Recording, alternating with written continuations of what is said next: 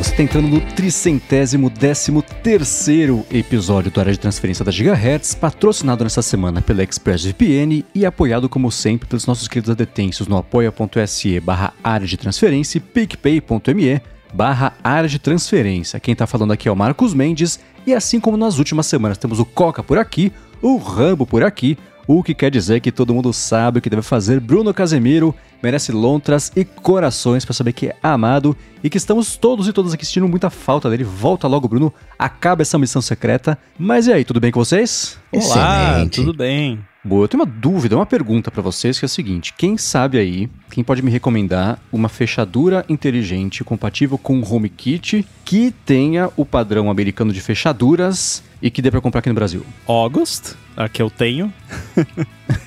Pronto, resolvido. Vamos começar com o lápis aqui da semana.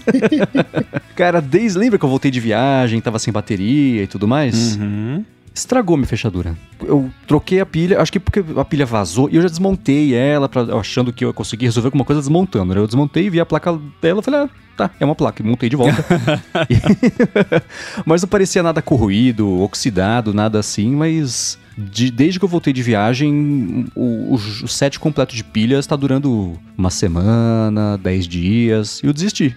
Assim, que os bandidos não escutem, mas minha porta tá deixando aberta porque hum, não morreu. Tem um detalhe que você, não sei se você chegou a comentar em outras ocasiões falando da sua fechadura, mas ela ficou guardada um bom tempo, né? Uhum, sim. É, e, e por mais, é, por mais que seja um device, é, se bem que tem muita coisa mecânica, né, por ser uma fechadura e tal, mas assim é, tem muita, é muita eletrônica digital, então não sei até que ponto isso se aplica, mas o meu pai trabalhou com manutenção de aparelhos eletrônicos a vida toda, né? Depois que ele virou locutor e parou com isso. Mas ele sempre dizia: aparelho eletrônico guardado sem uso dá problema. Tipo, uhum. não, que, o que mais acontecia era a pessoa chegar lá no, no, negócio dele lá, ah, tô com essa TV aqui, a gente guardou ela, tava funcionando perfeitamente, ficou uns dois anos guardada lá e agora não funciona mais. Porque, simplesmente a parada deteriora e se tivesse usando não aconteceria. Uhum. O negócio foi feito para ser usado e se você é. não usa, estraga. Então não sei se pode ser algo assim no seu caso, ou é o timer da obsolescência programada, né? eles, o timer tava contando desde a fábrica. Pode ser. É, mas, poxa, dá, dá uma dor no coração, né? Eu trocava é. a pilha, dava uns três dias, você começava a escutar ela fazer o esforço a mais pra fechar. Falei, Ih. E você até me perguntou, né, Rambo? Tá usando pilha alcalina? Tô, é pilha alcalina, bonitinha, tirando. Comprei no mercado, botei aqui, deu uma semana já abriu o bico. Uma coisa que eu me pergunto, que me surgiu agora, será que talvez a forma como foi instalada a fechadura, barra o deadbolt, barra todo o mecanismo ali, não foi feito de uma forma que a fechadura tá tendo que fazer mais esforço do que o normal para abrir então, e fechar? Não tem nenhuma. nada pegando, nada arrastando. Uhum. E durou por um ano a primeira pilha que eu usei. Foi só a hora pois que eu precisei é. trocar que bugou. Eu não sei se é só o contato de uma das pilhas que bichou porque ela vazou, mas não parece. Não tinha nada, sei lá, não tinha nenhuma espuma verde a hora que eu desmontei para ver se tinha alguma coisa, sabe? Parece é, tudo normal. Pilha, pilha, vazada, normalmente você vê, porque corrói uhum. o, o, circuito ali, você vê trilha solta, corroída, ou é. componente solto. Você veria. É difícil. É, o fato do do contato propriamente dito tá um pouco corroído. A única coisa que eu consigo imaginar que talvez poderia ser é se ele tá corroído e aí, tipo, fica falhando o contato da pilha e aí meio que o device fica reiniciando o tempo todo, ou uhum. então fica meio que dando, entre aspas, uma fagulhazinha ali, aí a pilha fica meio que consumindo mais corrente do que deveria. Talvez se você tiver algum amigo aí perto que tem um bom multímetro, consegue fazer um teste pelo menos para para ver se tá consumindo a corrente que deveria, se não tem nenhum curto. Eu acho que há esperança ainda, só que vai dar um pouquinho de trabalho. É, pois é. Mas só se comprar um novo mesmo e beleza. É, pois é, né? Direito ao reparo pra quê, né? É, então, mas esse é totalmente culpa minha, né? Ficou guardado dois anos no armário, acumulando poeira e, sei lá, energias negativas, não sei. Enfim, vamos ver o que vai acontecer. nas próximas semanas. Vamos começar com um follow-up aqui em relação às últimas semanas. E aquele papo de RSS, o Reinaldo Freire falou que por lá ele tem usado um MacBook Pro de 2012 rodando Linux como um servidor de aplicações. Ele comentou que uma dessas aplicações é o MiniFlux, que é um leitor de RSS com aparência minimalista, mas cheio de funções extras muito interessantes. Ele comentou que depois descobriu, nunca mais precisou mudar. Vocês conhecem o MiniFlux? Não conheço. Eu cheguei a espiar no, quando eu tava olhando, mas nem é pelo leitor em si, né? Porque tem os aplicativos e você pode ler através dos aplicativos, né? O MiniFlux ele vai funcionar como, como central, mas não foi muito não foi muito simpatizante não, mas é bacana.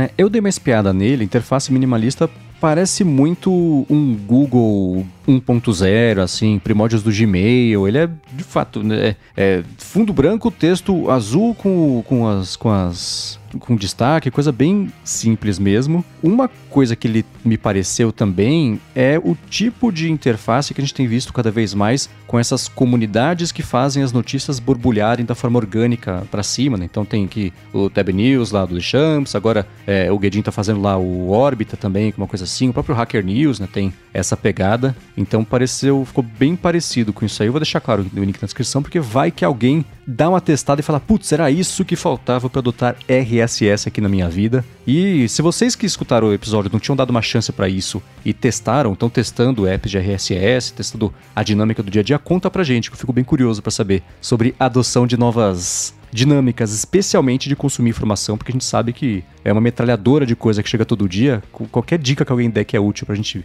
conseguir filtrar um pouco aí o joio do trigo é sempre bom, né? Com certeza. Isso, né, que eu falei do, uh, de ter poder ler através do aplicativo versus a interface web, exatamente isso que fala o Tanketarve. Ele é do time do Feedly, mas ele gosta mais de usar a versão web, porque ele acha o aplicativo muito ruim. Assino embaixo. O app do Feedly sempre foi meio, meio mal menos. Assim, 99% do meu uso do Feedly dos últimos, sei lá, quando morreu o Google Reader, faz uns 15 anos, foi na plataforma web que o, o, aplicativo ele é ele deixa a desejar. A plataforma web é um pouco mais completa. Por favor, alguém me diz que não faz 15 anos, senão quer dizer que eu tô muito velho. Ó, procurando em tempo real aqui Google Reader, Wikipedia, vamos ver. Ele morreu, foi criado em 2005 e foi descontinuado em 2013. 10 aninhos. Ufa, tá. 10 não é 15. Então já tá melhor. Eu superestimei 50%, tá bom, vai. Agora, sobre as alternativas potencialmente gratuitas ao nosso querido Ivory para Mastodon, o Paulo Branco lembrou, lembrou que o Ice Cubes não é pago e nem vai ser pago porque é open source. É verdade, a gente esqueceu de comentar isso, que uhum. ele é open source, o que não quer dizer que ele Exato. nem vai ser pago, porque software open source pode ser pago também, né? Inclusive, é um, uma coisa que as pessoas confundem bastante, que o free de free software software não é de grátis, é de livre, né? Então, o código é livre, mas não quer dizer que ele não possa vir a ser pago algum dia. Não estou dizendo que vai vir a ser, né? Só não é uma impossibilidade, mas de qualquer forma, tudo indica que ele vai continuar sendo grátis e tá aí. Bacana, bom uhum. saber e também é uma boa fonte de estudo aí para quem quer aprender a fazer apps. O open source significa única e exclusivamente que o código é aberto né, que você tem acesso ao código. Não fala nada de preço, de, de nada, só que você tem acesso ao código nessas condições, juntando as, as licenças do Ice Cubes. Significa que se porventura um dia ele vier a ser pago, quem acessou o código pode redistribuir aquele software. Então, para efeitos práticos, vai né, ser livre, quer dizer, é gratuito, digamos assim, porque o, o próximo também pode, pode dizer, ah, não, vai, vou cobrar aqui. Mas é isso, né? Free, livre e não tem nada a ver com gratuito. Software gratuito, que nem aquele WinRAR do Windows, né? É, é freeware, não é free software. Né? São, é.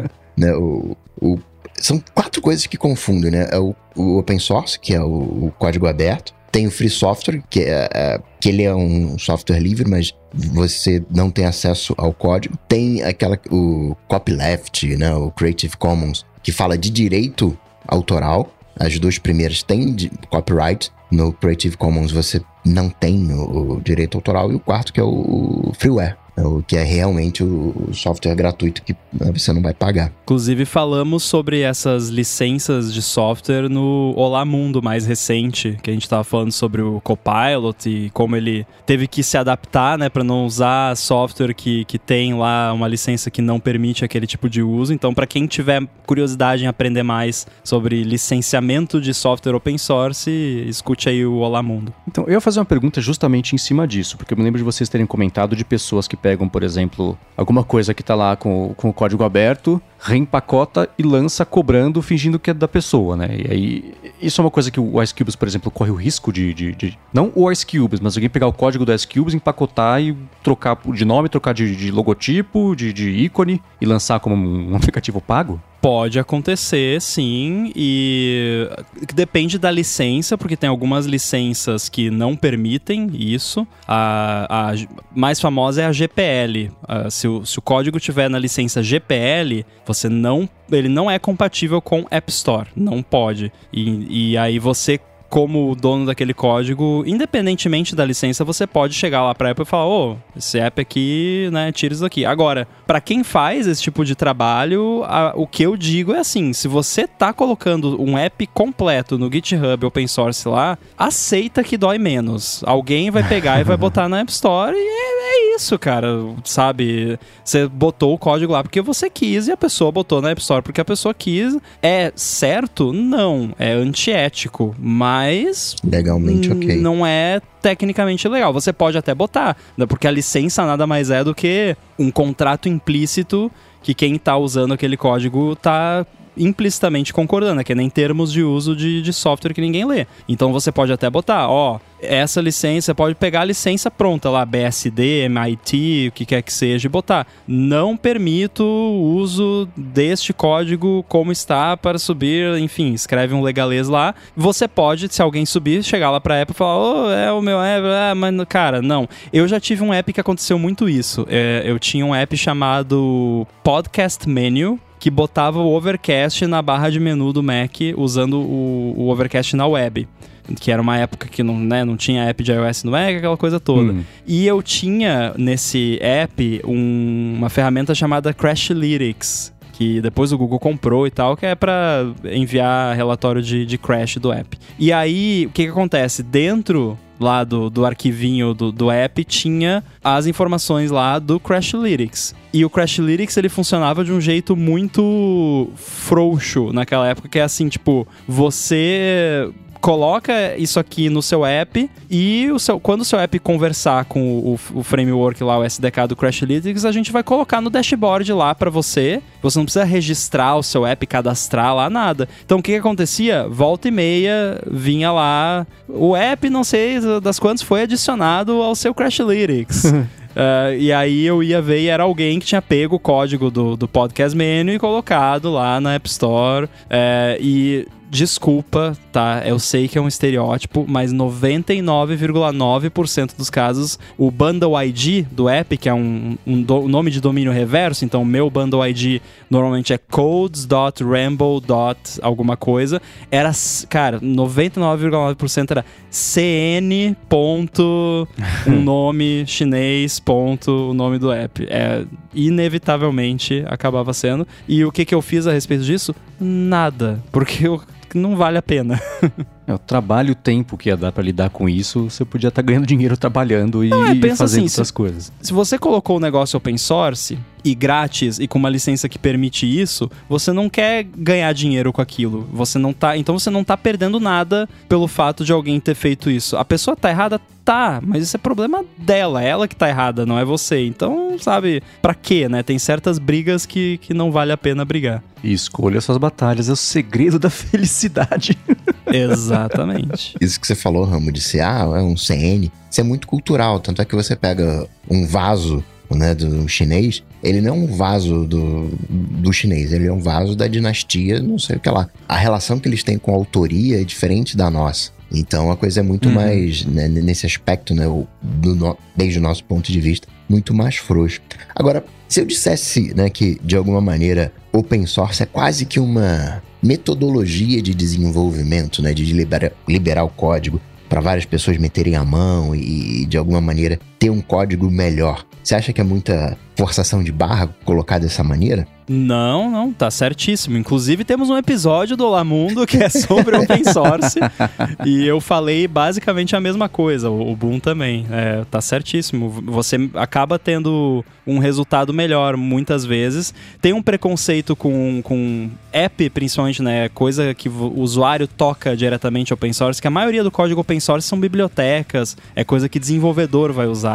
Mas aí quando é um app open source, completo, tem preconceito que normalmente a, a, interface às vezes eh, deixa a desejar, porque normalmente não tem um designer participando ali do projeto e tal, né? Porque é uma coisa que a galera faz por amor e tal. Então, é, tem esse preconceito, mas em termos de qualidade do projeto propriamente dito, normalmente favorece. O ser open source favorece ter uma qualidade melhor, inclusive uma segurança maior também. Agora, a gente comentou sobre o Mastodon.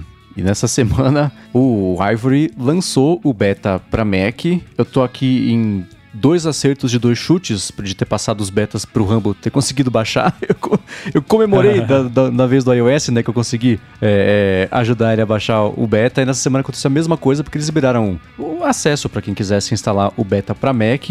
E como a quantidade de pessoas que vão rodar ele no Mac já é menor do que no iOS e tem a restrição de que você só consegue rodar o Ivory em Macs que estão rodando o, o, o macOS Ventura, então afunilou bastante. Eu acho que até agora tá com, com link disponível, então para quem até agora que estamos gravando, já vai saber até sexta-feira, mas eu vou é. deixar aqui na descrição porque vai que tem slots livres ainda. E, enfim, eu comentei rapidinho minhas impressões sobre o, o beta para Mac quando ele nem, nem beta, né, alpha, né, para Mac quando apareceu, mas eu quero saber do Rambo, como é que tá. Olha, não deu tempo de usar muito porque hoje meu dia foi bem corrido, até foi, ontem você me mandou, eu já tava indo dormir aí eu abri rapidinho ali no iPhone, eu, porque eu vi meio depois, acho que tinha passado já uns 10, 15 minutos que você tinha mandado, aí eu vi, putz, vi tarde demais, devo ter perdido. Aí eu abri e consegui, eu aceitei ali o beta no iPhone, aí hoje de manhã, no meio do. A gente tava fazendo aqui uma call e eu abri lá o Testify no Mac, lembrei, instalei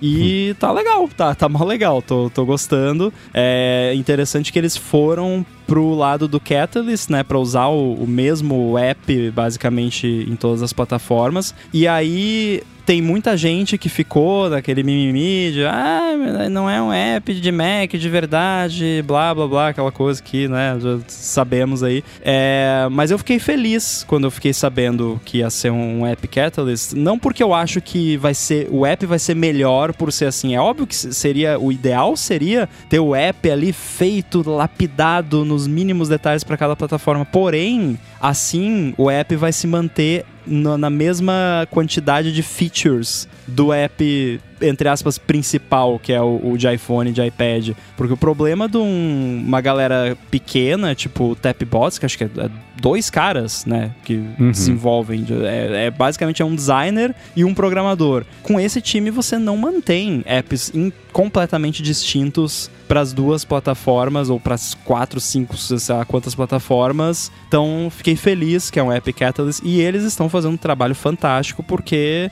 tá muito melhor do que simplesmente roda esse app de iPhone no Mac e seja o que Deus quiser. Não, já, já dá para ver que foi tomado um certo cuidado com algumas coisas ali. Quero mais coisa, né? A gente tava falando hoje lance de layout ali da sidebar que talvez ficaria melhor de outro jeito no Mac, mas também eu, eu falei para você, eu entendo se eles não quiserem fazer isso porque dá um trabalho do caramba e são duas uhum. pessoas, é um desenvolvedor. Então eu sei o trabalho que dá, é, eu prefiro que o app funcione bem como já está funcionando, apesar de ser beta. Então, por enquanto, apesar de não ter usado muito, é thumbs up.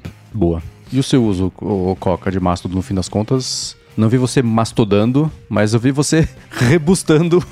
Meu Deus. O, o, as coisas da, da Gigahertz, que aliás, Gigahertz lá no, no Mastodon também, adicione a conta se vocês quiserem. Mas aí? No Twitter, eu ligava a notificação da. para que na hora de gravação, aí aparecia no relógio no Apple Watch quando você mandava o, o tweet da gravação e aí pelo próprio é, relógio eu retweetava. Né? Então tava, sei lá, pegando né, o, o negócio para beber, me preparando para gravação e pá, vai começar, tipo, dava o, retweet. E ainda não, não, me acertei nesse fluxo. Então aqui no Mac tô para gravar e tal, entro lá no mastodon.social e faço via interface web. Ainda não, não me resolvi no, no Ivory para Mac. Boa. Agora, uma pergunta, foi é, um assunto que a gente cercou algumas vezes aqui, mas não discutiu abertamente, e foi uma pergunta certeira do Pablo Cerdeira, que foi. É, ele falou o seguinte: como é que fica a questão do combate à desinformação, fake news e manipulação também numa rede federada, como é o caso do Mastodon. Como é que as autoridades, por exemplo, vão fazer se o Mastodon ganhar atração, né, dado que qualquer um pode subir a sua própria instância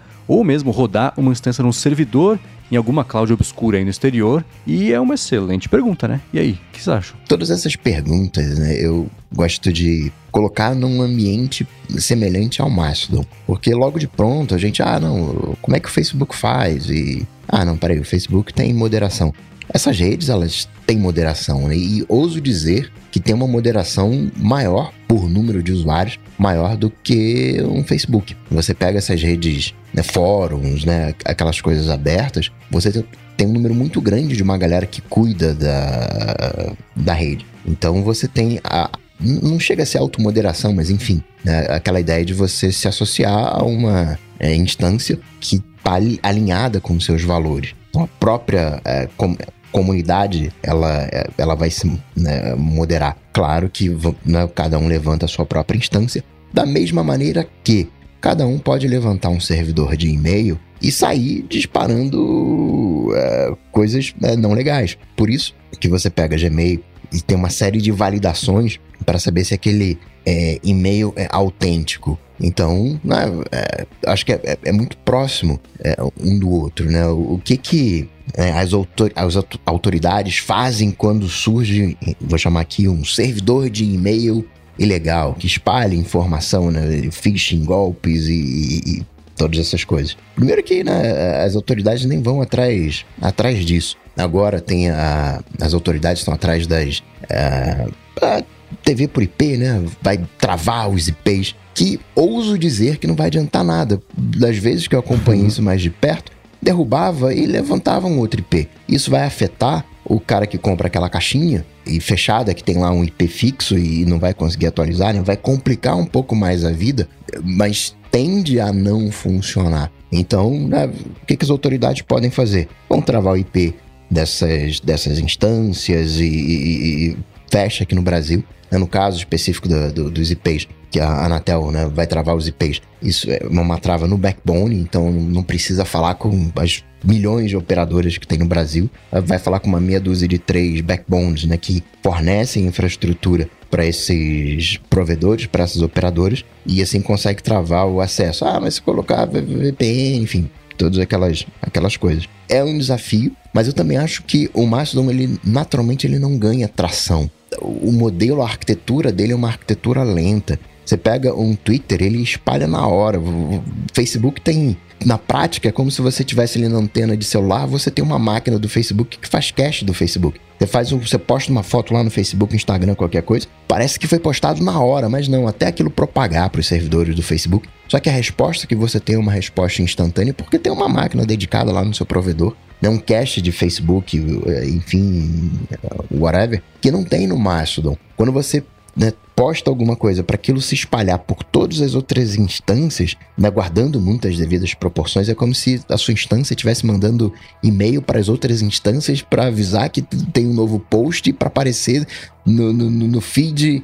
Claro, uma hora vai aparecer, mas não é aquele instantâneo como a gente tem no Twitter. Eu acho que não tem como o, o Mastodon ganhar tração, ele não é. não tem essa proposta. Se tivesse essa proposta, usaria uma outra arquitetura, porque tem essas limitações, né? O escalonamento dele não é bacana. Basta ver que o tanto de tempo que o, o Mastodon, entre aspas, principal, ficou fechado para não aceitar novos usuários, porque estava ali no, no, no limite da operação. Então, não acho que vai ganhar tração. A proposta dele é diferente, é uma proposta comunitária, mas assim vai ser um desafio para as autoridades. Se cair em, em se ganhar atração e tiver exploração de desinformação, combate a fake news, é, vai ser complicado de dos modelos atuais de ser feito. É, o, o meu medo, na verdade, é que a fama de um potencial risco fique maior do que o risco que ele representa, e aí você pegar alguém que deu uma canetada e Mastodon é bloqueado no Brasil por oferecer risco e suspeito, não sei o que lá, né? que a gente já viu que isso aconteceu mais no passado. Hoje em dia é, é, é, tá bem mais solto isso aí. A gente vê, por exemplo, a justiça mandando derrubar grupo de Telegram, coisa de WhatsApp. Quanto tempo que faz que, que não tira do ar de verdade, assim, no país inteiro esses apps ficam bloqueados? Faz um certo tempo, né? Ou eu que, por usar pouco, talvez não. Já mandaram fazer várias vezes recentemente, uhum. mas nunca dá certo. Fica fora do é. ar um minuto no Acre e, e já volta e é isso, sabe? Ou então, antes de tirarem de fato do ar, alguém vai lá e, e desfaz a canetada. Aham. Uhum. É, minha impressão é meio. É, fico com medo disso acontecer.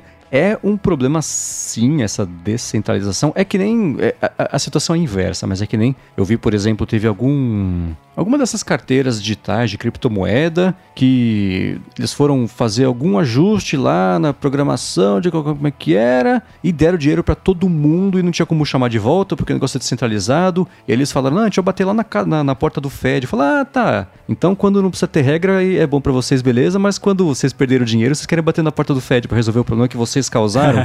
que descentralização é essa? Como é que funciona? Me explique melhor, né? Então, oferece, eu acho, esse risco sim. Eu nem sei se teria como dar uma canetada e bloquear o Mastodon, justamente por ser descentralizado assim, ou existe, se você for subindo, subindo, subindo nos canos que fazem isso funcionar, daria para você fazer um bloqueio geral da, da, do serviço inteiro? Daria pra fazer isso? Não dá. Não, é, é né? inclusive era, era isso que eu ia puxar, porque enquanto você consegue até certo ponto, se você quiser tecnicamente, na prática não dá. Tipo, o, o, o, país que melhor consegue bloquear coisas na internet que existe, é que a gente sabe, é a China, talvez Coreia do Norte, mas aí tem outros aspectos.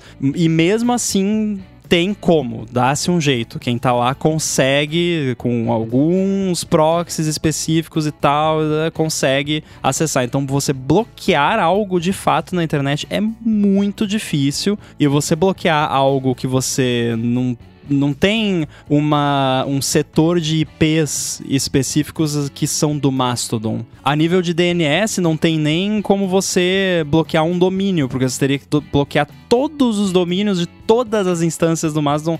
Então é efetivamente impossível.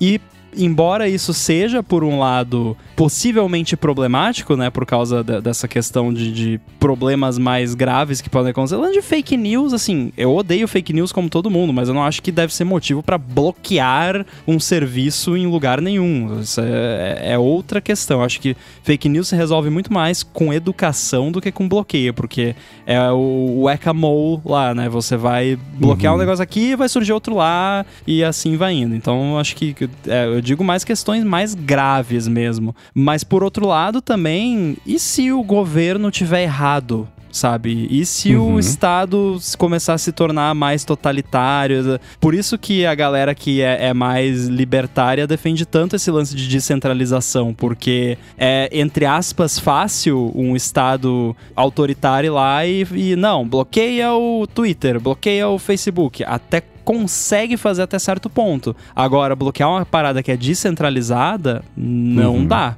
É, e é por isso que, de certa forma, os órgãos regulatórios, que são braços do Estado, não gostam muito dessas coisas, né? Não gostam muito de criptografia também, porque tira muito o poder deles. É, então eu acho que sim, tem, tem lado ruim disso tudo, com certeza, mas eu acho que é um equilíbrio que é bom a gente ter para tipo um fail safe uhum. para você poder, né, pô, se tudo der errado, pelo menos a galera do rádio amador adora falar isso, né? Tipo, não, mas se acabar a internet, tudo do rádio amador continua funcionando, né? Então, rádio amador Mastodon... e as baratas vão sobrar. então, o Mastodon é o, o rádio amador da internet ou então é, sei lá, a rede social das baratas, como você preferir. É, e vamos combinar aqui que tirar um conteúdo de fake news de informação do ar é uma medida. Uh, não vou usar exagerada, é, é uma medida também não é extrema.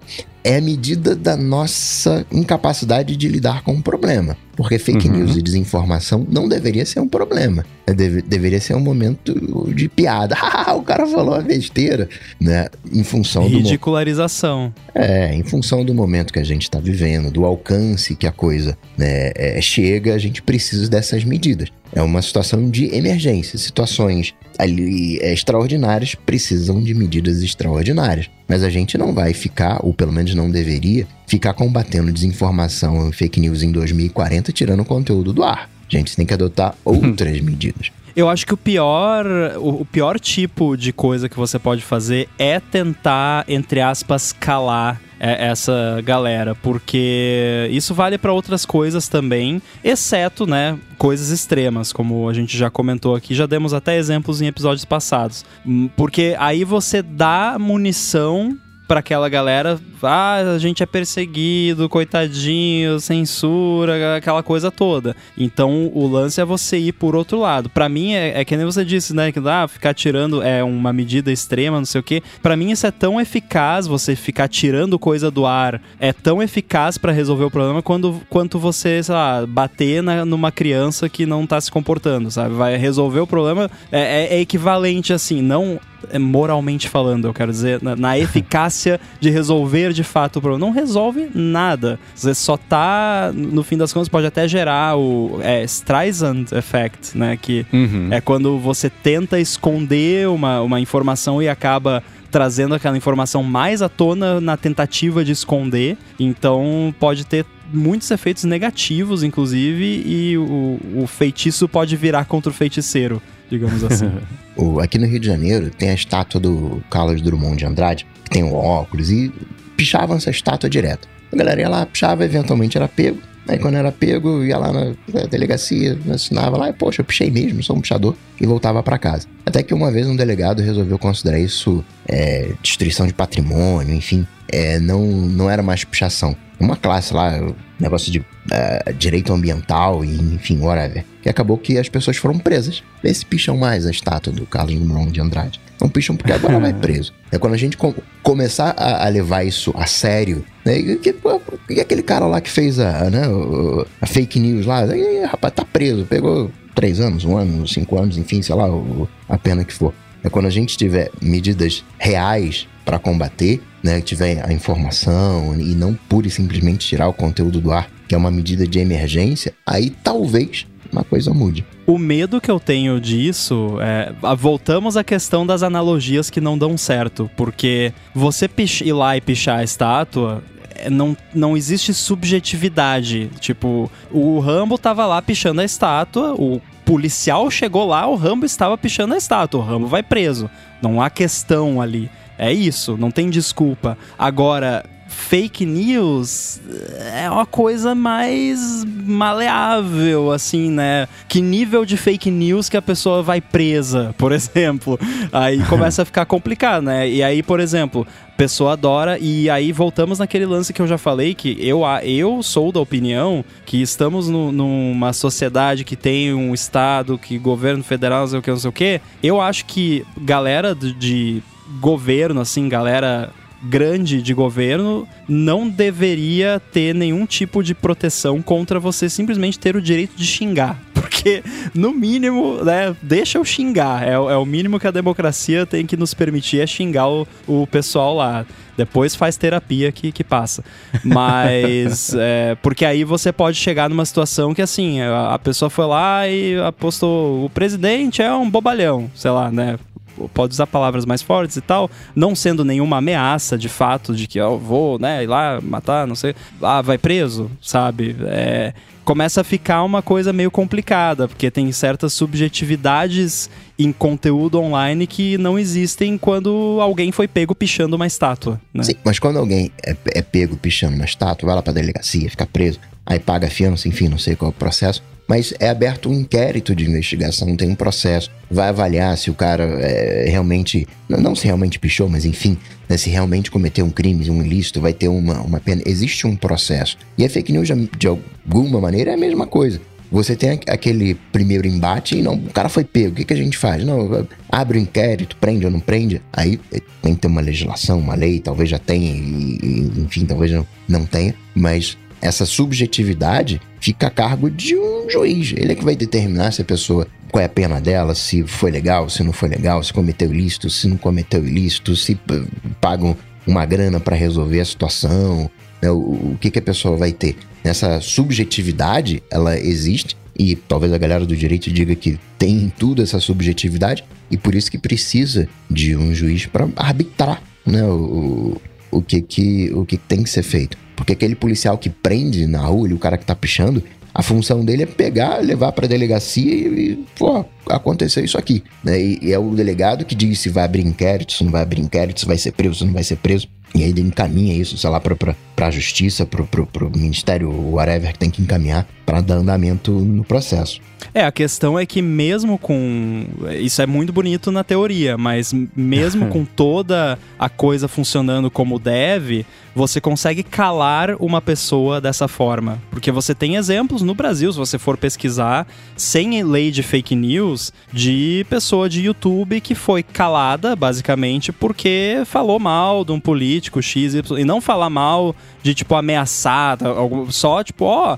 Tá vendo que saiu aqui no jornal tal? E aí tá, o jornal fez fake news? Não sei, mas a pessoa só tá falando o que está no jornal e falando: olha que absurdo isso, não é mesmo? E aí, pronto, no dia seguinte, oficial de justiça, processo. E aí a pessoa gasta dinheiro com advogado, que de preferência tem que ser psicopata, né? O advogado, já estabelecemos aqui. gasta dinheiro com advogado, gasta tempo, a vida da pessoa vira um inferno, então você consegue censurar, mesmo tendo todo o processo legal, na prática você censura, porque a pessoa tem que ter muito saco e muito dinheiro para ficar, sim. né, brigando na justiça porque postou um link para uma notícia, sabe? Vira um ataque e de aí, DOS legal. Isso, perfeito. E de novo, gente, eu odeio fake news. Eu tenho que lidar com isso o tempo todo, de parente que vem falar coisa e tal. A minha estratégia é sempre fazer pergunta. Eu faço muita pergunta. Ah, é mesmo? É, e onde você viu? Ah, e quem foi mesmo? Como é que é o nome da pessoa? Deixa eu procurar no Google aqui, sabe? Eu fico fazendo um monte de pergunta e normalmente no final das contas a pessoa acaba vendo, é, na real isso aí acho que não é certo não. É, então assim, só para ficar bem claro, não tô defendendo fake news aqui. Eu só eu tenho medo de o que uma possível legislação possa provocar na prática, porque é sempre assim, né? No papel é muito simples, bonitinho, uhum. mas daí na hora de aplicar é que a gente vê a, a, os edge cases, né? Trazendo para o Mastodon é, da pergunta mesmo do Pablo, quanto mais eu penso sobre esse assunto de como seria o combate à desinformação, existe mesmo, que o próprio Coca comentou, essa parte mais das comunidades se regularem e o, o que a gente sempre escutou falar do forte do Mastodon é que você tem, sei lá, as comunidades as maiores não vão tolerar uma série de comportamentos que as redes sociais grandes têm que tolerar, porque liberdade de expressão. Quem foi, Rambo, que você até que me mandou, o cara falou, não, você tá aqui, cara, seu, isso é nazismo, não vai colar aqui. Não, e ponto, e beleza, e pronto, e cortou ali pela é. raiz. E, enfim, não vou lembrar agora o, o que que foi. Ah, eu também mas... não lembro. O, o, o paralelo que eu ia fazer é parecido com o da Wikipedia que tem a brincadeira de que Wikipedia é a coisa mais improvável do mundo que funcionou, porque até hoje ela está no ar, vive mendigando dinheiro e merecia ter mais dinheiro do que tem. Eu dou para a Wikipedia todo ano. Então, que fique bem claro, você doem. É a exceção, né? então, você é uma coisa que na teoria tinha tudo para dar errado. Qualquer pessoa do mundo, hoje tem restrições, mas assim, qualquer pessoa do mundo pode entrar lá e editar qualquer artigo. Então, as brigas óbvias que a gente imagina que aconteceriam aconteceram, mas ainda assim eles têm conseguido lidar com isso, ficando cada vez melhores em lidar com isso. Trazendo isso para o Mastodon, você tem cada instância vai ser autorregulada e se uma instância específica virar a instância dos nazistas, dá para as outras instâncias bloquearem essa instância nazista. E pronto, né? Como se ela não existisse, a galera vai ficar lá, né, apodrecendo daquela instância, mas não vai ter uma interação com os outros. E aí a gente sabe que para essa galera perde a graça, perde a graça, perde a graça quando você não pode é, é, é, ficar ali incomodando o inimigo, né? Então, é, a parte interna do Mastodon, acho que, guardadas as devidas proporções, pode se autorregular, né? Se virar, se pegar, se o Mastodon virar novo Facebook, Twitter, YouTube, TikTok juntos, Aí eu não sei o quanto que vai ser sustentável esse modelo, porque vai ser um negócio muito rentável você burlar as regras e, enfim, né, achar jeitos de, de espalhar desinformação tudo que acontece já nas outras redes. Elas têm dificuldade de lidar com isso pela importância que elas têm, pelo tamanho que elas têm, volume, escala, né? O Mastodon hoje tem 9 milhões e meio de contas de usuários ativos, ele não, não, não conseguia achar essa informação. Os, então, o, o ARPU. O ARPU, não, né? Qual... Não tem ARPU porque não tem o ar, né? Exatamente. Então, é, é, esse é um problema que, se o Mastodon pegar de verdade, vai ser. Eu, eu, vou usar a desculpa do Facebook, vai ser um problema difícil de resolver. Porque de fato vai, né? Vai ficar na mão das. Eu acabei de. Eu tive uma epifania aqui agora, porque a gente já falou sobre isso e eu sei qual é o pulo do gato do Mastodon. E é, e é de verdade, eu não tô zoando. Porque lembra quando a gente tava falando dos problemas do Twitter e tal? Que, que eu propus que, que melhoraria muito a situação? Você não precisa sair banindo, excluindo, apagando ah, todo mundo. É só você não, não recomendar. Tipo, quem quer seguir aquela pessoa tóxica, ridícula, segue. No caso do Mastodon, isso pode se aplicar a redes inteiras. Então você não bloqueia um nazista, você bloqueia a, a rede toda. Então acabou, né? Tipo, não que não possa ir lá o cara e se cadastrar na mesma rede que você, mas aí, enfim, tem a moderação e tal. Mas assim, o grande pulo do gato de verdade, que também eu comentei naquela, naquele caso sobre o Twitter, eu falei: se o Twitter não ficasse recomendando para você e você só visse quem você segue, ele perderia grande parte da responsabilidade pelo conteúdo. Porque enquanto uhum. você só tá servindo como um mero host, você beleza, você tem alguma responsabilidade, mas você não tá enfiando na minha cara o conteúdo que, eu, né, que é horrível e que tem algum problema. E eu tive validação dessa minha ideia, porque o episódio mais recente, acho, do podcast lá da Kara Swisher, ela entrevistou o cara que era lá o conselheiro de antitrust do Biden, que não é mais, foi o exit uhum. interview dele, e ele falou que o, o TikTok, eles estavam falando do TikTok no caso, com o algoritmo poderosíssimo que eles têm, que a gente já falou, que entende muito do conteúdo e consegue sacar o que a pessoa gosta e tal, ele está assumindo uma postura de editor. Então ele tem responsabilidade muito grande sobre o conteúdo. E isso não existe no Mastodon, ao menos não por enquanto. Porque não tem algoritmo no Mastodon. A, algoritmo entendam, né? Algoritmo de recomendação de conteúdo. algoritmo, obviamente, tem. Senão não funcionava. Mas assim, é, não tem algoritmo. Então, se eu abro lá, eu vou ver ou a timeline pública do servidor, que é um firehose lá de todos os posts mais recentes que todo mundo que tá no servidor tá postando. Então ele não tá me recomendando nada. É só é tudo que tem aqui. Ou eu, né, vou logar lá e vou ver a minha timeline, que é só quem eu sigo na ordem em que foi, em que foi postado, como Deus quis. Então, é, ele não tem postura de editor. O, as instâncias do Mastodon, os mantenedores, eles não, não são editores no sentido de que eles estão recomendando o conteúdo para os usuários. Então a responsabilidade é bem menor, não é Sim. inexistente, mas é bem menor. Então para mim isso é uma distinção muito importante quando entra nessa questão de, de regulação, de fake news e tudo mais. É, essa, é, isso é fazer a curadoria. É uma, isso sempre esbarra naquele lance da sessão 230, que eu vou deixar na descrição aqui, porque é uma discussão que eu tomaria diversos episódios, como a gente sempre esbarra nela aqui. É por isso, uhum. né? Porque ela é, é, bem profunda e você tem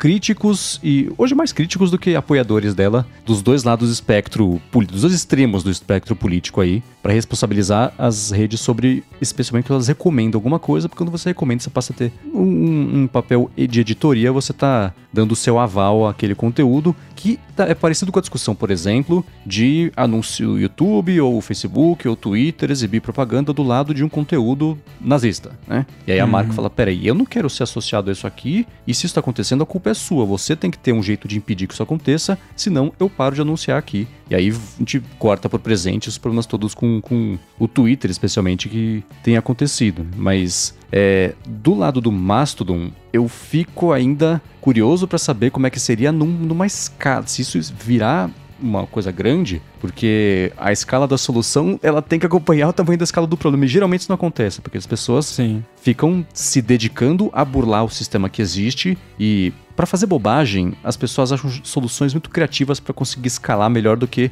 uh, o, o, sistema que existe para conter essa bobagem, né? Se isso fosse aplicado para o bem, o câncer estava curado e seríamos todos imortais. Mas a gente sabe que não é isso que acontece. Então, eu ainda não sei como é que seria. É, a parte de governos, acho que não tem.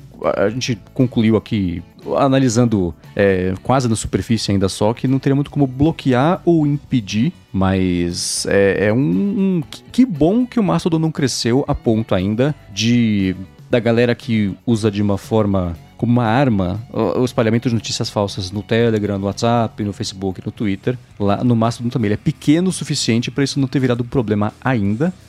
A boa notícia é que ele, por estar crescendo agora, já pode crescer com isso em mente, né? De você ter mecanismos que cortem, tentem pelo menos impedir que isso vire um problema por lá também, mas todo o conceito dele não joga a favor disso, né? Porque ele é feito justamente para distribuir e nivelar o poder de moderação, o alcance e o uso mesmo da ferramenta, seja para o bem ou para o mal, é, é, é, é, democrático demais.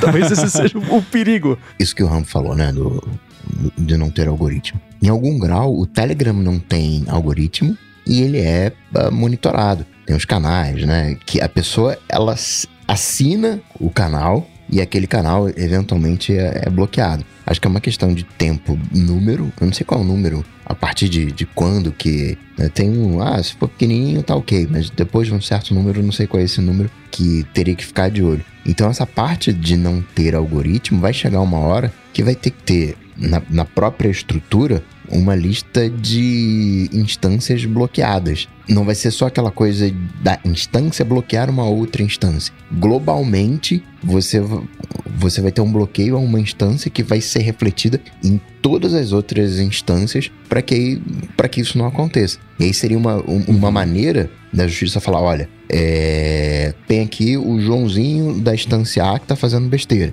E aí teria notificação para a instância A, para dá um jeito no Joãozinho, se vira aí com ele. Uma vez que não se resolveu com o Joãozinho, o Joãozinho continua espalhando a, a desinformação, o Mastodon, a rede, bloqueia a instância A em, em toda a, a federação. E aí fica como banida né, como, como se fosse uma espécie de blocklist, né, o, o, tipo lista de spam de, de e-mail, e aí uhum. ninguém de fato conseguiria acessar aquele conteúdo, salvo as pessoas da sei lá, da, de repente da própria instância, que logariam naquela instância, mas aí já seria um problema de, não, então vai, bloqueia esse domínio, esse IP. É, e aí o, o, problema disso é que aí você volta a, pelo menos em um pedaço, ter um modelo mais centralizado, né? Que vai contra a proposta né, more da, da rede, né? Então esse é um problema bem difícil mesmo de resolver e não está resolvido. A gente não ia resolver ele hoje aqui, mas é uma coisa que certo, quanto mais o Mastodon for ficando famoso, ganhando tração, ganhando usuários e usuárias no fim das contas, é uma coisa que vai ser cada vez mais discutida, porque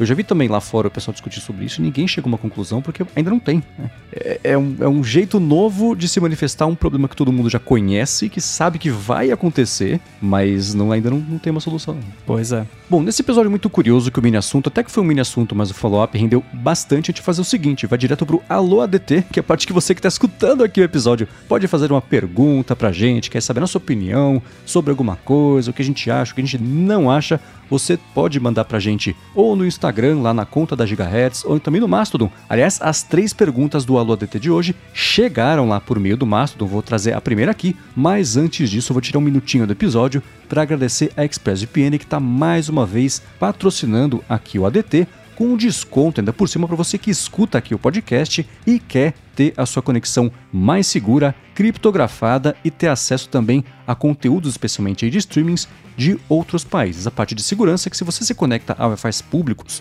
do shopping, do aeroporto, do avião, do hotel, do Airbnb, do hospital, você tem lá, termos de uso, aceito, pá. Se você lê os termos de uso, está escrito que os seus dados podem ser acompanhados para que isso possa ser vendido depois para instituto de pesquisa, para saber que site que você está acessando, que aplicativo você está acessando, esse tipo de coisa. Com a ExpressVPN, isso não acontece porque a sua conexão passa a ser criptografada. Então, quem está oferecendo a conexão não consegue ver o que está acontecendo lá com ela. Isso sem perder velocidade na conexão, uma coisa muito bacana que eles oferecem, que eles se preocupam muito com isso. Já a parte de streaming é muito bacana também, porque você pode se conectar, dizer que você está vindo, a sua conexão é dos Estados Unidos, do Japão, da Holanda, da Coreia, da Espanha, de Portugal, e isso deixa você se conectar ao serviço de streaming como se estivesse nesses países com acesso ao catálogo de streaming desses países, que é diferente do catálogo daqui do Brasil. Eu tô vendo no HBO Max The West Wing por conta disso. No Amazon Prime Video. Vi algum filme esses dias também, foi Os Suspeitos. Assim também, usando, falando que eu estava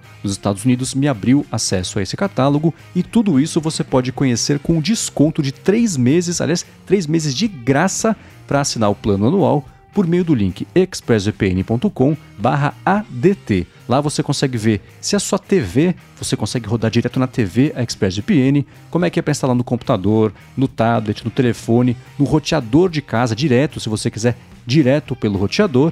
Aí você tem 30 dias para experimentar a ExpressVPN, ver como é que é, ver como funciona, você vai curtir, eu tenho certeza aí sim, para assinar o plano anual. São três meses de graça, mas tem que ser por meio do link expressvpn.com/adt. Muito obrigado ExpressVPN pelo patrocínio contínuo aqui do podcast e pelo apoio a toda a Gigahertz. Valeu. Obrigado. Vamos lá, alô ADT, o Nathan Ronick quer saber se a gente acha que carros elétricos vão pegar aqui no Brasil em algum momento dos próximos 5 a 10 anos. Que bom que especificou, né? Porque senão fica numa escala infinita de tempo. Carros voadores serão o maior sucesso. Bom, eu acredito fortemente que não. É, tiveram algumas propostas, é, foi a Wedge que fez, de kit conversor para carro elétrico. A galera já foi em cima, já reclamou. Ah, vai fazer isso não, né? Tem mó é, lobby, né? Do, do... E a galera tá querendo que volte o imposto em cima de carro elétrico. Então, pela estrutura do, do Brasil, ainda vai ficar um pouquinho mais no, no motor a combustão para que carro elétrico realmente colhe aqui no Brasil. Eu provavelmente sou a pior pessoa do mundo para opinar a respeito, porque eu não tenho carro por opção e não pretendo ter nunca, mas também acho difícil né? nessa timeline, acho que ainda não. Já tá crescendo aos poucos, ainda é uma coisa muito de nicho e, e caro, pelo menos a impressão que eu tenho é essa, mas eu não esperava até alguns anos atrás que eu ia ir num estacionamento qualquer de shopping aqui em Florianópolis e ia ter várias vagas para carro elétrico com carregador e tal, né? Então, é o fato da infraestrutura aos pouquinhos tá aparecendo e tal, você já vê na rua, né? Não é, você não vê mais só, ah, fui para Nova York e tinha um monte de carro elétrico lá. Nossa, é mesmo? Não, agora você vê aqui, né? Uh, muito carro híbrido também, mas pegar, pegar mesmo assim no, nos próximos 5 a 10 anos, eu acho que não. É, eu tô mais otimista, primeiro porque tem mesmo essa estrutura, né? qualquer shopping que você vai, não, qualquer eu tô generalizando, é claro, mas assim, muitos shoppings que eu, você vai, que eu vou pelo menos, dá para ver lá o, o carregadorzinho de carro elétrico, mercado, em estradas também, porque existiu incentivo fiscal para isso, né? Não foi uma coisa que veio da bondade do coração de ninguém, então a estrutura pendeu para um lado para ter isso, e aí tem isso que o Coca comentou, que um lobby forte para voltar até a parte de imposto e etc, para dificultar isso um pouquinho, mas eu acho que mesmo o Brasil tendo a Petrobras a empresa mais valiosa do país, né? Então a gente sabe que isso dificulta, dificultou e vai seguir dificultando o movimento contrário é tão forte quanto, ou mais forte, porque você tem as montadoras todas né, alcançando a Tesla ou indo atrás. E a gente vê, por exemplo, o valor que a Tesla veio perdendo nos últimos meses foi em parte por causa disso. Depois de muito tempo, as montadoras tradicionais estão entrando nesse mercado, estão com os lançamentos. O preço ainda aqui no Brasil mesmo é bem proibitivo. Você pega, da última vez que eu olhei, o carro mais simprão elétrico é 200 paus. Né? Tudo bem que um Gol tá uns 80, 90, 100, sei lá, hoje em dia, mas ainda assim é uma diferença grande pra gente que é bem sensível ao preço. Mas próximos 5 anos, pegar, acho que não. Próximos 10 eu imagino que sim, porque vai, não é que vai pegar a força, mas não vai ser essa novidade, não assim, vai ser uma escolha da pessoa e provavelmente vão existir outros incentivos para converter a pessoa a comprar carro elétrico se ela for comprar, porque as montadoras não vão dormir no ponto nisso, né, com perdão do trocadilho, porque é uma coisa que é, é o futuro para elas também. Então, se a gente tem aqui no Brasil, pelo menos, uma Petrobras que pode querer enroscar para isso, você tem todo o resto da estrutura de transporte indo na direção contrária e dá, alguém tem que ceder numa dessas e até certo ponto dá para lobbying segurar isso aí. Então acho que mais próximo dos 10 do que dos 5, mas eu acho que vai rolar não só aqui no Brasil, isso vai pegar no mundo inteiro, apesar de eu achar que eu já comentei isso aqui, e quer dizer, não uma ideia original minha, mas é uma ideia que eu li e fez sentido para mim, que você trocar o carro de, de, de, de, combustível fóssil pelo elétrico, você não resolve nada, porque a solução para isso estaria em transporte coletivo, né? E se tiver um transporte coletivo elétrico, maravilha, mas se você tirar uma máquina de 100 toneladas que leva um bicho de 70 quilos que é movido a dinossauro ou a tomada, dá na mesma, o trânsito é meio o mesmo, né? Então, não, não, mas essa é uma discussão, não é sobre, sobre isso que a gente tá falando, mas ainda assim, é, eu gosto sempre de trazer isso aí, porque é um questionamento importante. Você vai comprar um carro, elétrico ou não, ainda é mais um carro na rua, ou pelo menos é um carro que segue na rua e a solução para mobilidade não seria essa. Mas então, daqui a 10 anos a gente vê, a gente marca, vou colocar na agenda aqui um lembrete para daqui a 10 anos poder ter, sei lá, 3.600, a gente falar sobre isso, ver se pegou, se não pegou. e ainda tem mais, eu acho, né? A gente tem combustível né, plantado e não, de alguma maneira não pegou. Tudo bem que hoje praticamente todos os carros são não é híbridos que fala, tem que aceita né, o etanol e a, e a gasolina, mas não, não pegou da flex. maneira que, a flex. E o preço né, desse combustível plantado, que deveria, entre aspas, ser fixo, mas acaba seguindo o preço da gasolina, um é, sei lá, 30% de, a, a menos do que o outro por causa do rendimento, então acaba né, sendo um reflexo da, da gasolina. Acho que a gente tem um, um vínculo muito forte com, com gasolina aqui no Brasil para largar assim de repente, por mais que seja econômico, né? O, tava vendo o, o custo com carro elétrico, mais ou menos uns 500 reais por ano de combustível contra 3, 4 mil reais de gasolina. Então você tem um, uma vantagem financeira, você não tem a, a mesma manutenção, né? Acaba sendo, no geral, um carro mais econômico, mas no, no, na cartada inicial é, é mais caro, tem que descer mais dinheiro. Mas é tão divertido dirigir um desses. Isso sim, eu que sou a pessoa menos carrística que eu conheço, exceto talvez pelo Rambo, que pelo menos carro já tive e depois vendi, é muito divertido. É, é, legal por ser silencioso, é legal por não ter marcha, é legal porque você acelera, sabe, um pedágio, acelera, você puxa e vai, você sente a gravidade. Aumenta um pouco o G ali, em cima do peito, sabe? É muito legal, mas custa caro e isso é um problema que ser legal só não resolve. Depois você olha e o seu iPhone tá ligando pra polícia. Bom, seguindo com o Alô DT, o Anderson Silva pediu pra gente compartilhar uma lembrança boa e uma ruim sobre usar computadores. Um trauma de infância, um momento onde o cérebro explodiu, algum software, jogo, é, sistema operacional também que ficou marcado por ter algo legal ou algo desastroso que ele fazia. E aí? Eu tenho um trauma de infância que a pergunta do Anderson me lembrou que eu perdi um desenho no Paint uma vez porque o, o Windows ME travou no eu tava terminando o desenho e aí eu perdi o desenho. É, é um ah, trauma. Não. Então é, essa é a lembrança ruim. Lembrança boa, eu não me lembro de nenhuma lembrança específica, assim, mas uh, eu, eu lembro que eu fiquei muito feliz quando eu comecei a, a programar, que eu descobri que dava para fazer as coisas, né? Não, não só ter acesso ao que já tinha ali, mas criar as minhas próprias soluções e tal, foi uma coisa que eu explodia bastante a cabeça no começo. Hoje em dia ainda explode, mas naquela época explodia mais fácil. eu tenho várias, várias lembranças, assim. Uma coisa que eu acho sensacional é você, na época de né, MSX e coisas do tipo, em que você tinha o, o disquete era uma fita cassete. E aí você podia pegar a sua fita cassete, colocar num player de música, né, no, no, naqueles equipamentos que tinham o duplo deck, e copiar de uma fita para outra e você não estava copiando a música, né? Você estava copiando o, o, jogo, o que tivesse ali naquele, naquele cassete. Aí você colocava o, a cópia funcionava igualzinho, né? Enfim, era uma cópia não digital, mas enfim, uma cópia analógica. Isso é mó legal, né? Você pensar que imaginar que tem sons dentro da fita cassete, que aqueles sons eram transformados em, em programa. Mas um, um trauma de fato que eu tenho é que a minha vida começou a se digitalizar, é, de fato, em 95, com o, o Palm Pilot, que na, na, na, época, na primeira versão, era o Pilot. Pilot 100, Pilot 500. E ali eu comecei a fazer todo o processo de digitalização. Só que esses carinhas não, tinha, não tinham câmera. E aí eu peguei uma câmera da Casio, a QV10, que era horrível, tinha 0.003 megapixels, mas que eu tirava foto de tudo, fazia as viagens, tirava foto. Aí voltava, baixava as fotos, fazia álbum.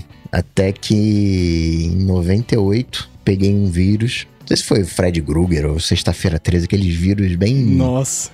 Bem anos 90. Michelangelo. É, e eu falei, não. Tinha um I Love You, não tinha? Tinha, uhum. tinha, tinha. Fez aniversário esses dias, falando no Bolha Deve. Ah, é verdade. e aí eu perdi tudo, né? E, e desde então nunca mais tirei fotos como nessa época. É a única parte da minha vida digital que, assim, comparado com outras pessoas, a galera mó empolgada com foto, eu olho assim, não, legal. Mas nunca voltei a tirar foto com a mesma, com a mesma ganância que, que essa época. É, pra mim o que explodiu. É, é, é, que nem o Coca, assim, né? Me vieram 18 memórias meio ao mesmo tempo, assim, não sei escolher. A principal, uma que eu tô sorteando, é do dia que eu descobri que existia internet, porque eu não. Foi lá pra 90 e 96, 97, eu lembro que eu tava saindo da escola, minha mãe falou assim: instalei um negócio legal no computador. E chegamos em casa, não quis nem falar o que era. Chegamos em casa, eu lembro, era o Universo Online, e aí você entrava, e a home do Universo Online era um universinho mesmo, você tinha o logo do UOL no meio, e aí ah, orbitando ali tinha bate-papo, fofocas, receitas, sei lá o que que. E aí é, ela abriu lá o bate-papo do UOL. E aí não entrava na minha cabeça que eram pessoas de verdade do outro lado conversando também, todo mundo tempo real pra mim, e aquilo era tudo Até meio programado. Hoje, na cabeça tava... de muita gente não entra isso também. é verdade. E eu lembro, eu lembro que tinha um cara numa das salas, ele chamava Bob Marley. Eu não achava que era o Bob Marley, que já tinha morrido nessa época, mas ainda assim, eu, eu nunca esqueci do Bob Marley no bate-papo do UOL, no primeiro contato que eu tive com a internet. E assim, era uma coisa que era muito, muito alienígena essa ideia para mim, uma que fica em, assim, empatado muito próximo é quando um amigo meu da Dinamarca, que morou aqui no Brasil um tempo, ele voltou para Dinamarca, ele veio passar as férias aqui no ano seguinte, isso foi em 99. E ele já em 99 tinha um telefone que tinha WAP. E internet, no, assim, ter um celular ainda era uma coisa muito distante, e ter internet no celular era inconcebível, outra coisa que não entrava na minha cabeça. E eu lembro que tinha já nessa época o UOL no WAP. E ia entrar lá e tinha um menu para ver para ver, né? Para ler ao vivo como é que era o placar de um jogo do São Paulo. Aquilo para mim foi uma revelação que você conseguia ao vivo na telinha ali, telinha né, de, de, de, de, pixel dots ali do telefone da pessoa, ver como é que tava o placar, você atualizava e tinha lá o menu 1, o 2, o 3 para você poder é, navegar super simples, né, um menu, uma árvore de navegação ali. Então essas coisas foram... Esse cara, o Michael, ele me apresentou muitas coisas. Aqui foi por causa dele que eu, que eu fiz a minha conta. Foi com ele que eu vi primeira vez um CD ser gravado com MP3, que eu nem sabia que existia MP3, e eu achei incrível também colocar um monte de música lá e ripar e beleza, e posso tocar no. Então isso foi. foi acho que essas foram as, as mais bacanas. Trauma, eu, eu, acho que eu já contei recentemente sobre isso aqui, de quando eu fui pra Europa pela primeira vez, aquela mochilão, eu mais dois amigos, 40 dias, quando ainda é, dava pra passar 40 dias gastando dinheiro em euro. E aí eu tirei uma parte das fotos na câmera, a outra parte das fotos no iPhone e perdi todas as fotos do iPhone. Quando cheguei aqui, fui atualizar o jailbreak sem ter baixado as fotos antes. Ele limpou o iPhone, colocou o sistema novo lá, eu perdi todas as fotos da viagem e essa dói até hoje. putz, que bobagem, né? Mas acho que são, são essas as histórias que, que me vieram agora. Eu sei que eu vou acabar de gravar, vou deitar na cabeça e falar: Nossa, teve isso, meu Deus, esqueci de falar outra. Putz, tem essa que legal, semana que vem eu vou lembrar e vou falar. Mas acho que essas são, foram as principais. Eu entrei aqui na página do UOL e lá na barra superior tem bate-papo ele ainda vive. Nossa. e eu, nesse meio tempo, eu achei aqui, eu procurei pela primeira home do Universo Online, que nem era UOL ainda. Eu vou deixar aqui na descrição as áreas que tinham. Viagem, biblioteca, crianças, novela, computador, internet. internet. Você entrava no UOL e tinha lá uma aba chamada Internet. Classificados, tempo e trânsito, jornais, revistas, esporte, economia. Tinha um monte de coisa. Tinha uns bannerzinhos daquela Planet Music, que era uma loja de CD que, enfim, né, morreu faz tempo. Então eu vou deixar na descrição aqui para quem quiser dar uma espiadinha e como é que era essa home inicial aí do UOL. E para fechar o Alô ADT de hoje, o Thiago Lemes perguntou recomendações que a gente tem para destinos na América do Sul, fora do Brasil e no geral que a gente acha que chama mais atenção. Então, vamos ter um resquício de episódio recente de um podcast secreto aí da Gigahertz. Mas e aí? Só para deixar claro, esse podcast não é secreto, que deve ter gente que acha que é secreto de verdade. Só tem essa piada que a gente não fala dele diretamente, mas tá lá no site, tá? É só ir lá que a gente falou da minha viagem. Como é que é? É um salame com uma vela em cima, o título do salame com uma vela em cima. Procura por salame na busca do site que deve aparecer. É, mas, mas só na busca da... do site, tá? Pra, pra, pra garantir que vai Isso, dar tudo certo. Isso, por favor. Aí para deixar claro também que eu tenho pouca experiência com a América Latina. Infelizmente, gostaria de ter bem mais. Então, o único lugar que eu estive além do Brasil foi na Argentina, que foi em Buenos Aires, quando eu fui participar de uma conferência lá. E eu achei mó legal. Tem comida boa, a cidade é bacana. Naquela época que eu fui, faz uns, acho uns dois anos, não, faz mais, três, quatro anos, já era tudo muito barato lá.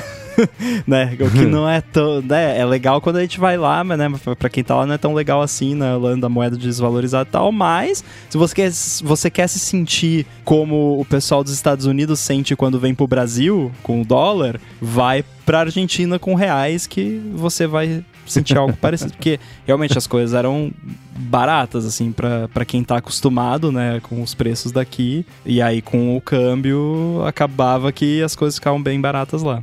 Mas uh, não foi só por isso que eu gostei, tá? Eu gostei do lugar em si, não só das coisas serem baratas. Eu vou recomendar Machu Picchu e todo o ecossistema dali, né? O Cusco, Águas Calientes. A gente talvez Grécia e Egito a gente olha com aquela admiração, né? Tem aquela, caramba, as pedras retinhas, que não entra um, uma folha de papel. E você tem a mesma coisa em, em, em Machu Picchu aqui do lado. E é mó legal você ver os aqueles degraus, né? Que ali eles conseguiam plantar de tudo, né? Você tá no primeiro degrau, que vai fazendo recorte na montanha, é, aí você tem, vai fazendo as plantações. Então, sei lá, no primeiro degrau tá 20 graus, o segundo tá 21, o terceiro é 23, por causa da questão de, de altitude. Então, com isso, eles conseguiam plantar tudo aquilo que eles queriam. Caramba, precisa plantar batata, e batata precisa, sei lá, de 20 graus. Então, vai ali pro degrau tal. E esse é morango. É...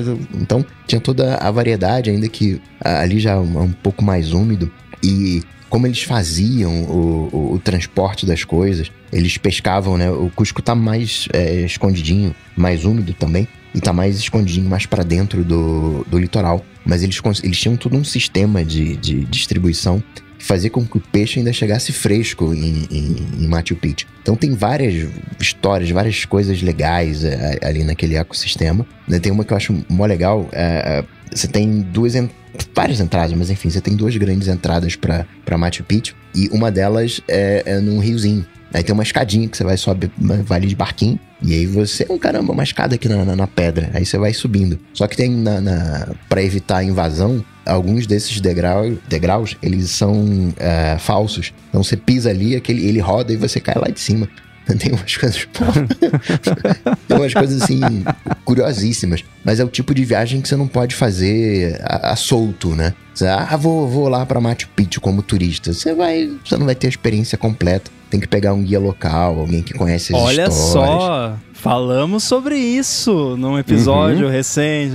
Tem que ter guia. guia. Tem. Parem com, essa, com esse preconceito que isso é coisa de Tem. turista babaca. Não. Pega guia. guia. contexto. Exato. É. E tem a Machu Picchu, você tem duas montanhas, Machu Picchu e Goiânia Picchu. É Montanha Nova e a Montanha Velha. E uh, hoje acho que tá tudo fechado, mas enfim, na época que eu passei por lá, a, a Picchu estava é, é, fechada, mas era o, é a, a montanha, digamos assim, dos locais, né? Montanha onde os remanescentes, né? O, o nome correto, fazem ali as suas cerimônias e tal. E aí o Gui me convidou para.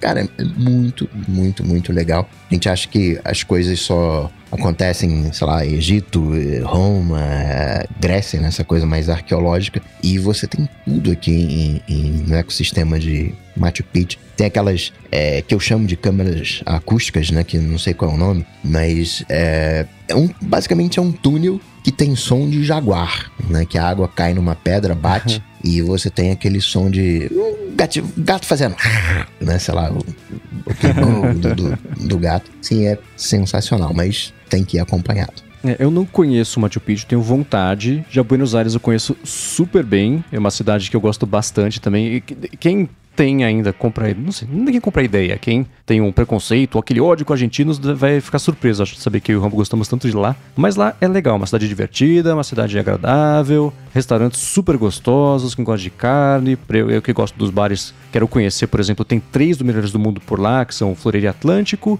um chamado Cochinchina e o Três Monos. O Floreria, inclusive, é um cara chamado Tato Giovannoni, eu acho que é o sobrenome dele, que fez um gin chamado Príncipe dos Apóstolos, porque o governo aumentou tanto a taxa sobre importação de gin que falou, então tá bom, a gente vai fazer aqui. E fez ficou gostoso. Ele, um dos, dos é, herbais dele é de, de mate, né? Então é, é, curioso. Mas Buenos Aires é uma cidade bem legal para passear. Ela é quase inteira plana, dá pra você andar inteirinha do começo ao fim. Na Argentina também tem Mendoza, por exemplo, que é sensacional para quem gosta ou quer começar a aprender a gostar de vinho. Por lá é o lugar certinho também com guia, vale a pena fazer os tours guiados e tudo mais. É bem gostosa a viagem. E lá para baixo tem o Ushuaia, que também é divertidíssima, cidade pequenininha. Né? Eles falam que é a cidade mais ao sul do mundo, tem controvérsias por conta dali da rotação, da rotação, não, da inclinação da Terra, mas ainda assim é legal. A culinária típica lá é tudo ah, o, o, o autêntico peixe patagônico, o autêntico churrasco patagônico, a autêntica lula patagônica. Eles se, se, se valem muito aí dessa, desse argumento, né? De, de, de tudo é Sim. é autêntico patagônico. É bem legal lá também para esquiar, dá para esquiar para quem gosta ou quer experimentar de fazer isso. Faz muito tempo que eu não vou para nenhum desses lugares. Eu tava caçando aqui nas fotos. A última vez que eu viajei pela América do Sul foi em 2015. Então pode ser que tenha mudado muita coisa, porque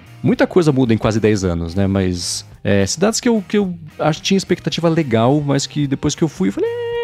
Tá. São Montevidéu, por exemplo, que. Montevidéu é muito louco porque parece um bairro que foi esticado para ficar do tamanho de uma cidade. Então, é tudo. Não tem gente na rua, não tem trânsito, é tudo meio vazio. É meio estranho, mas para quem for, eu recomendo, por exemplo, visitar uma vinícola chamada Bolsa, que é super gostosa, se faz o tour e o almoço depois, é bem bacana de fazer. E o Chile também é legal, né?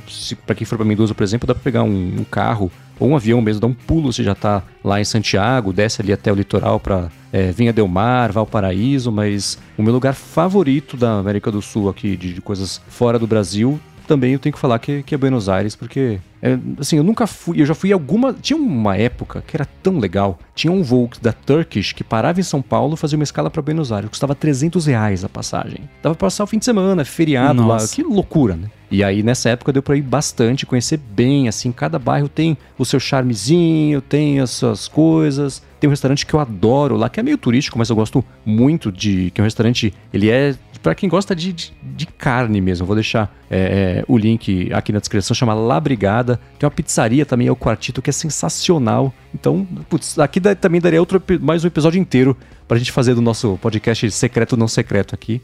Mas espero que essas dicas que a gente deu já tenham sido suficientes pro Thiago Lemes e para quem, enfim, estiver com planos aí de viajar.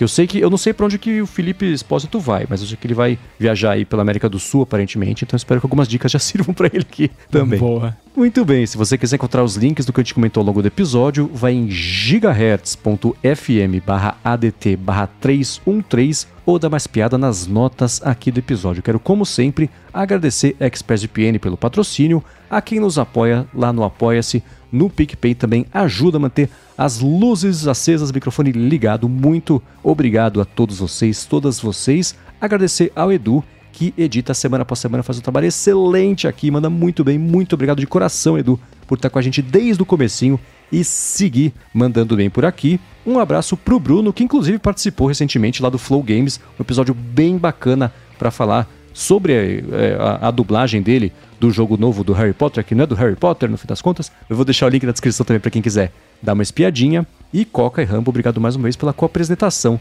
de mais esse episódio. Valeu, estou lá no Mastodon, arroba underline inside, Guilherme Rambo 2 no Instagram e os, os outros podcasts aqui na Gigahertz. Valeu. Para falar comigo, vocês sabem, só ir lá no Google, no chat GPT, bater Coca-Tech que a gente troca uma bola ou então lá no Instagram no arroba coca.tech. Boa, sou MVC Mendes no Mastodon e também no Instagram. Sigo mandando convites para o mastodon.social para quem quiser me cutucar no Instagram, que eu mando o link para você poder entrar nessa instância, nesse servidor, se você quiser entrar nesse e talvez ver como é que é, como é que brinca com o Mastodon. Lembrando que a Gigahertz também está no Mastodon, se vocês quiserem adicionar lá arroba Gigahertz, que é do mastodon.social. Eu apresento um bando de podcast aqui da Gigahertz e também o Bolha Dev, que é um podcast diário com notícias sobre tecnologia, sobre inovação e desenvolvimento e também escrevo para ifeed.pt. Muito obrigado mais uma vez pela audiência.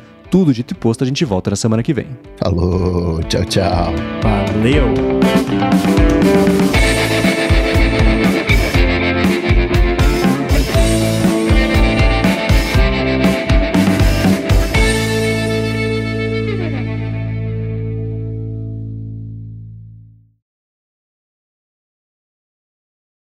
É engraçado você falar de. Vou pular o vídeo bem rápido no TikTok para não, né?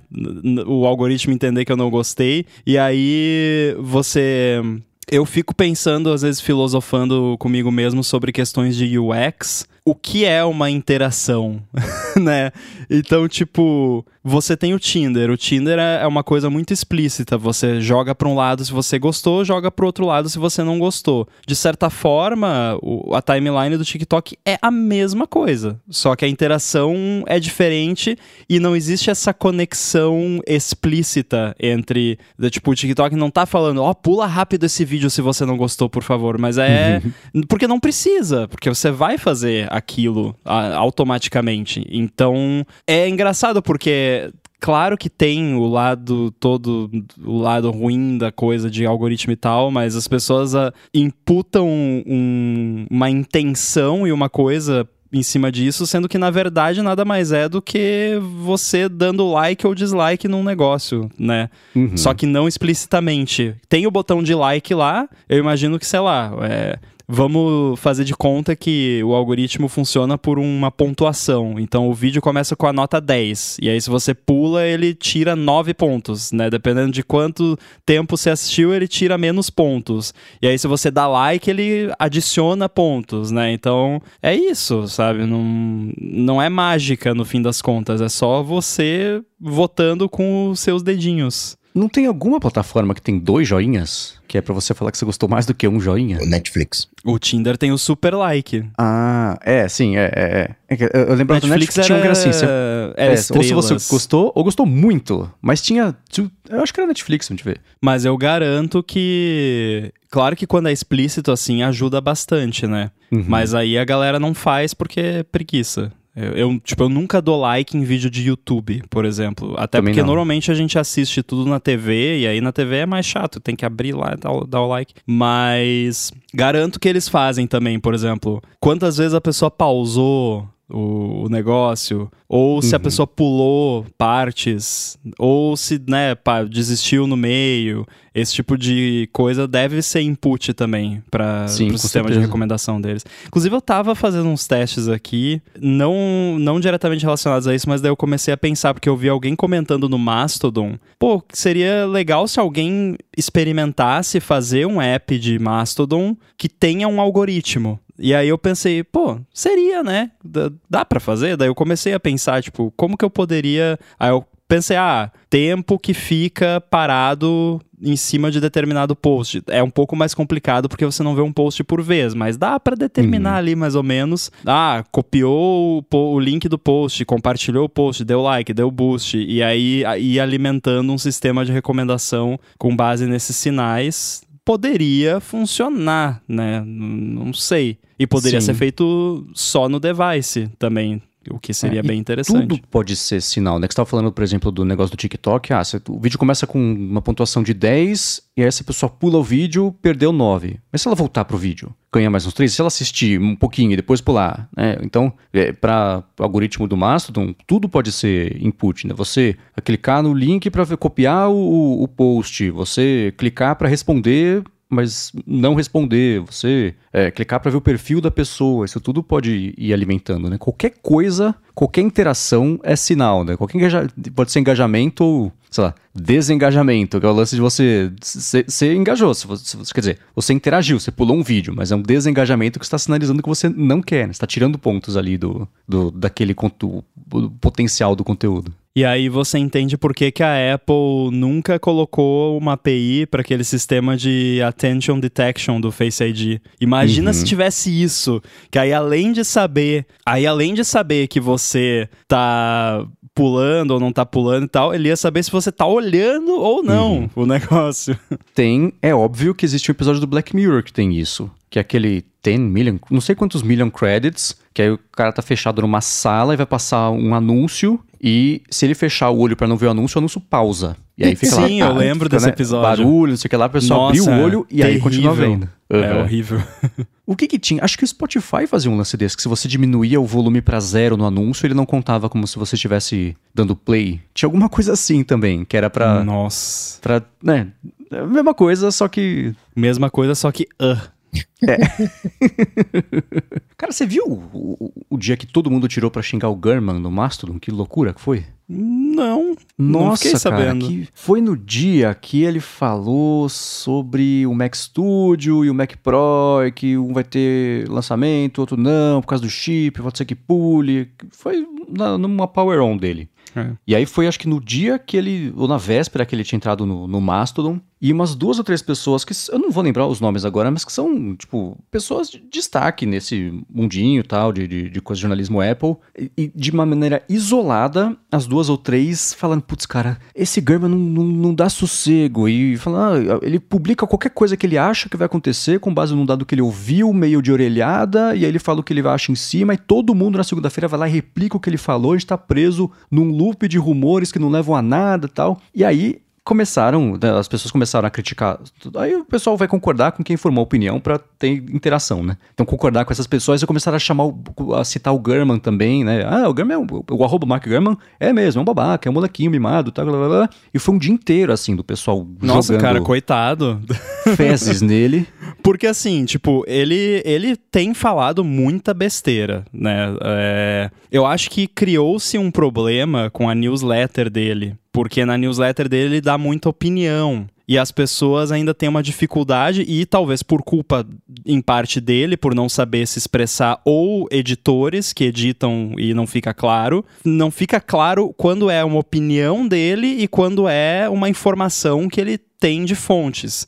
Esse uhum. é o uhum. problema, sabe? Então criou esse problema. Aí fica complicado, né? E, e, realmente, por exemplo, eu participei daquele podcast da, da Espanha lá que eu participo, e eu fui obrigado, o, o Mark Gurman tinha participado, acho que no, no, episódio anterior, eu fui obrigado a discordar dele em, em várias paradas, né? Uhum. Porque eles fizeram perguntas para mim, daí eu respondi, daí, ah, mas você sabe que o Gurman teve aqui semana passada e falou o contrário disso, né? Falei, é, né? Ele, ele sabe muita coisa, mas nesse ponto eu discordo. Uhum. Por exemplo, eu seria quase capaz de dar uma de é, Procer e falar, não, vou cortar não sei o que, se não tiver mais Mac Studio. Cara, não faz uhum. o menor sentido a Apple lançar um Mac Studio e nunca mais lançar outro. Tipo, não é assim que funciona. Eles não iam inventar toda uma linha chamada Studio para não lançar nunca mais nada. Uhum. Né? Então, porque não é só o Mac Studio, é o Mac Studio e o Studio Display. Aí vai me dizer que ela nunca mais vai lançar nada na linha Studio. não, não foi isso que ele falou, ele falou só do Mac Studio especificamente. Mas eu acho que não, acho que Studio é um nome que veio para ficar, vai continuar tendo Mac Studio, vai continuar tendo. E aí o lance de, o lance dessas paradas é que assim, a Apple pode lançar um Mac Studio daqui dois anos ou ano que vem, o que quer que seja, mas, mas ser tipo completamente diferente do Mac Studio atual. E aí ele pode falar: ah, não, mas veja bem, o que eu quis dizer naquela época é que aquele uhum. formato do Mac Studio não ia mais ser feito. Não que nunca mais ia ter um Mac chamar, sabe? Você sempre consegue retroativamente mudar a, a sua Sim. profecia, né? Mas dito tudo isso. Ah, ele falou muita besteira também sobre Mac Pro, que eu sei que tá errado. Eu, sei, de fato, que tá errado. Então, é, dito, mas dito isso, pra quê, né? Ficar empilhando então, é. em cima do cara. As pessoas e podem tem... estar erradas, deixa, né? Ninguém vai morrer porque tem um rumor. Se a pessoa tá prestando atenção em rumor e tomando decisão com base em rumor, a culpa é dela, não é de quem soltou o rumor, que é o que eu sempre falava na época, porque eu já mexi com isso. Então eu tenho muita empatia nesse ponto, porque. Tem, e tem muito também, às vezes, de você solta uma informação que você sabe que tá certa, e ele solta muita informação que tá certa, que ele sabe que tá certa, só que não é o que o pessoal quer. E aí o pessoal começa a xingar você. Tipo, uhum. cara, não atire no né? mensageiro. Né? É, tipo, só tô falando o que eu sei, né? Tipo, eu lembro na época do, dos vazamentos do iPhone 10 lá, eu fui atacado por tudo que é lado. Não, mas que absurdo, uhum. vai ter um recorte na tela, você tá maluco cara, desculpa, vai. Não uhum. fui eu que decidi botar o recorte, foi a Apple, reclama com ela lá. Ó, eu achei aqui, foi no mesmo dia, o Miguel de Casa e o Steven Aquino, falando que. Ah, é isso, criticando. E aí foi no dia que até, acho que no dia seguinte o German falou assim: Ó, oh, vocês estão falando do Mastodon, que é legal, não sei vocês, mas minha experiência aqui tem sido péssima. Tô, tô vendo muito mais é, é, chorume do que eu vejo no Twitter todo dia, mesmo tendo bem menos seguidores aqui, tendo muito mais lá. Cara, tá. esse, então esse Aquino, disso. eu tô meio de saco cheio dele. Que eu, ele tem eu não sei se ele tá passando por alguma dificuldade na vida dele, alguma coisa, mas eu tenho visto também umas coisas dele lá que não tô gostando, não. Acho que eu, eu acho que eu até parei de seguir. Porque ele era um cara bacana, que acho que ele falava uhum. bastante de acessibilidade e tal. Sim, sim. Eu seguia dele. ele por causa disso, mas aí, pô, aí entrou numas aí de ficar atacando as pessoas assim dessa forma. E o Miguel de casa, não sei o que que, que ele tá fazendo aí, porque não é do feitio é, então, dele esse tipo de é, coisa. Então, foi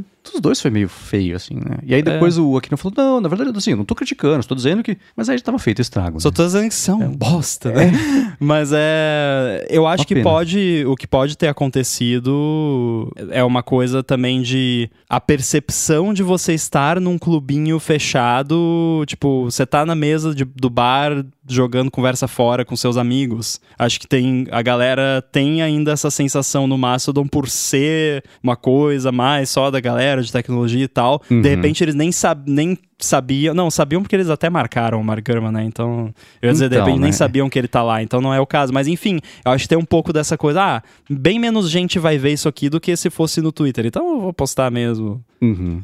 É, mas foi, foi, foi feio, não foi legal. É, não, não é, não é legal, não. Aliás, o Edomar falou, você viu que o AirBuddy foi mencionado no vídeo do Christopher Lawley como um dos apps preferidos dele para Mac? Olha que bacana. Eu ia responder no, no chat ali, mas respondo aqui então. Não tinha visto, obrigado por falar. Já botei aqui o vídeo no, no Watch Later para assistir depois. Valeu. legal. Agora que eu vi que eu derrubei pasta de dente aqui. Nossa, isso é uma droga, né? Eu faço isso direto. Ainda mais que eu fico vendo TikTok enquanto eu tô escovando os dentes. Putz, bom que, que, que será que o né? algoritmo pensa disso? Não, e aí tem um problema, porque às vezes eu tô, eu tô ocupado ali finalizando o processo, e aí, sei lá, passei o vídeo ali, e aí começa, tá tocando o vídeo, e aí começa a repetir o mesmo vídeo, e aí o vídeo repete várias vezes e eu fico pensando, ah, o algoritmo tá achando que eu tô amando esse oh, vídeo é só porque aí. eu tô ocupado.